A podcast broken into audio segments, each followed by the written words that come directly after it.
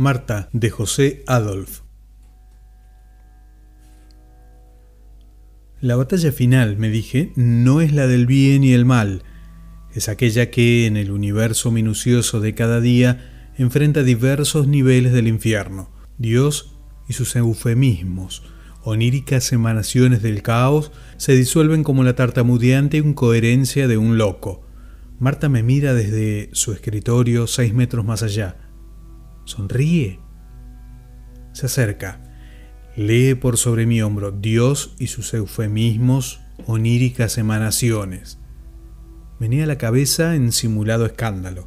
Dice, Joyce, no eres aparatoso cocodrilo. Y vuelve a su sitio. Unas lágrimas me chorrean hacia adentro, nunca hacia afuera no por su esbozo de justísima crítica literaria, sino porque es tan espantosamente inocente, tan patológicamente sana. Pongamos las cosas así. Marta trabaja en esta redacción desde hace seis meses, durante cuyo transcurso se ha enamorado cinco veces, tres de las cuales la portaron hacia otros tantos lechos. El promedio de duración de cada romance 2,4 semanas. Ninguno de sus, ¿qué? Amantes, enamorados, pretendientes, pretendidos, ilusiones, oníricas emanaciones de su deseo y de su soledad, pertenecía a alguien gracias a esta redacción. Dos poetas, un periodista de otro corral, un esotérico traficante internacional de mercaderías turbias pero no ilegales y un destacado miembro del partido que nos gobierna. Marta no es ni joven ni vieja, exactamente 30 años, con tendencia a ser algo gorda pero sin serlo todavía, cómoda melena negra sobre un rostro algo jadeante, escribe bien pero poco, carece de un concepto definido del tiempo, quiero decir, de la hora. Es asombrosamente inteligente y, como suele ocurrir, asombrosamente estúpida. Lo que dije, sana. Básicamente cree en la gente, sobre todo en los hombres. Con su séptimo amante, y ni un minuto antes, tuvo su primer orgasmo con un hombre. Sabe la verdad sobre las personas, pese a lo afirmado anteriormente, y no sabe nada. Quiere todo y no quiere nada. Es la suma de personas de sexo femenino más inteligencia, más sexualidad, largo tiempo reprimida o desviada. Se sigue desviando ahora hacia la bondad. Trato de ser cínico y no puedo, no con ella o, o sobre ella. Me quiere mucho y yo a ella. Yo fui el séptimo, tres o cuatro años atrás. Ahora la relación ha ascendido, descendido, variado hacia una cariñosa amistad, pero todo eso es otro tema o me da la gana que lo sea. Sigamos poniendo las piezas. Decía que la batalla final, etcétera, y hablé de los niveles del infierno, de ese infierno que el idiota solitario y retraído de Sartre ubicaba en el otro. Ni Marta ni yo hemos mencionado que sabemos que el infierno es en realidad la ausencia del otro. No somos alsacianos, hijos únicos, feos y perversos, que ven los fieros ojos judíos de Dios en los demás. Buena parte de nuestras vidas, ¿eh, cocodrilo? Consiste en agradecer cualquier mirada, cualquier odioso rayo láser en nuestra soledad. Aparatoso cocodrilo. ¿Eh?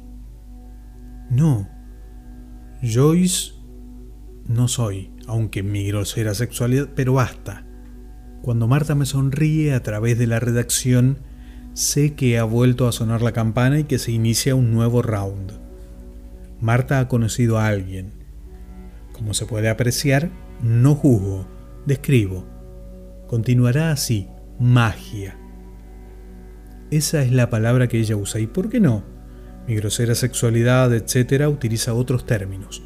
Sostengo inútilmente que el amor o la magia no aparece cada 2,4 semanas. El deseo sí, lo que en los perros, seres menos atribulados que Joyce, se denomina celo. Marta, indignada quizás con razón, deja de sonreír y pone cara de haber chupado un limón. Por mi parte, pienso que ambos exageramos, hay algo que puede aparecer cada 2,4 semanas o no abandonarnos nunca como una veleta que gira con el viento sin abandonar el techo, la soledad. ¿Cómo resumir sin traicionar la intrincada y a la vez sencilla personalidad de Marta, sobre todo en un país en el cual consciente o inconscientemente sincera o hipócritamente la combinación de intelecto con ovarios no suele ser popular? Pienso que la descripción está implícita en la pregunta, en la práctica. Eso significa que la soledad en una mujer así adquiere una especial dimensión de inseguridad y contradicción. El quiero no quiero, habitualmente desplegado en años o siquiera meses, en ella puede encogerse a minutos en torno a un par de cafés. Hasta ahora no la conozco. Quiero decir, hasta ahora no sé qué siento cuando me sonríe, Quiero a mi esposa y siempre la quise y me dicen los que saben, entre ellos Marta, que sabe todo y nada sabe, que no se puede amar a más de una persona a la vez. Alguien debe estar equivocado, además de Sartre. Dije que tiene 30 años, creo que sí, pero esa es una falacia, en puridad. Marta es una adolescente que se observa a sí misma desde su temprana vejez, solo que, y por eso anotó esto, de pronto suspende todo juicio y junta brisnas de un hombre para construir otro, productor de magia, como un pajarito fabricando un nido. Luego se sienta a empollar y se viene abajo. No había nido, solo brisnas, pero no es inconsciente. Sabe lo que ocurre. Quizás necesite que ocurra. Hablando de niveles de infierno, descubro quién es el escogido esta vez. Es de casa, un redactor nuevo, entre 35 y 40 años, casado, dos hijos, esbelto, atractivo, capaz en su oficio. Sonríe de vez en cuando, pero no es frívolo, más bien algo solemne.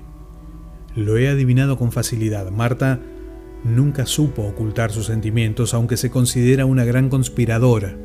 Miradas, miradas, miradas. Para mí es suficiente. Suspiro, como un personaje de historieta norteamericana, me digo, aquí vamos otra vez. ¿Estoy celoso? Estoy celoso, como si lo viera. Lo rodea, le conversa, se sienta a su lado, le consulta, le habla de Lima nocturna y de la apasionante locura de sus personajes. Se hace invitar un café o, si el tipo es de aluminio, lo invita a ella. Poco después, sus caderas chocarán contra el escritorio o derribará un azucarero o se tomará un trago y se chorreará la barbilla. Y ahora supongamos lo siguiente. El tipo está más bien intimidado. Piensa, si a estas alturas engañara a mi mujer, sin duda no sería con una periodista escandalosa y romanticona. Por otra parte, y aquí reaparece aquello de mi sexualidad grosera y etcétera, un polvo fácil no es de despreciar, pero por otro lado y por otra parte y a su vez y más bien, etcétera, nuevamente. Y Marta piensa, claro, me gusta, pero el sexo no es lo único, pero si dura puede convertirse en magia, aunque la magia no dependa del sexo, aunque sí dependa, mejor me olvido de todo, pero ¿qué debo decirle si le digo que me invite un café? Va a pensar que yo, pero si no le digo pensaré que yo, y si le escribo una notita amorosa pensará que yo mejor me olvido de todo, pero me gusta, y es justo lo que ando buscando, pero y así. Situación tal no puede durar eternamente, me digo. Redoblo mis esfuerzos con la máquina de escribir y fabrico 10 centímetros más de insulsa objetividad. Pienso, por todas partes crecen los malentendidos, regados por la definitiva inteligencia de Dios. El redactor nuevo cacarea y se ríe con unos colegas allá al fondo de la sala. ¿Será posible que uno de ellos haya mirado furtivamente a Marta antes de lanzar otra de sus carcajadas criollas? Es posible. De hecho, estoy preocupado. Sé que ha ocurrido antes, pero yo no lo he visto. Ahora, la azucarada mezquindad de la traición se está esculpiendo ante mis ojos. Marta, ciega y sorda, tararea algo mientras redacta. Yo enciendo un cigarrillo y miro la pared. Al día siguiente Marta me invita a un café. Salimos a la cafetería. Reconozco su mirada de insegura felicidad. Me muestra un papelito sucio y varias veces doblado, lo que me temía. Un poemita anónimo. Me excuso de reproducir su aparatosa banalidad. No lleva firma. Apareció sobre el rodillo de mi máquina, me dice Marta. ¿Crees que sea de él? sobre tu máquina, en un lugar público.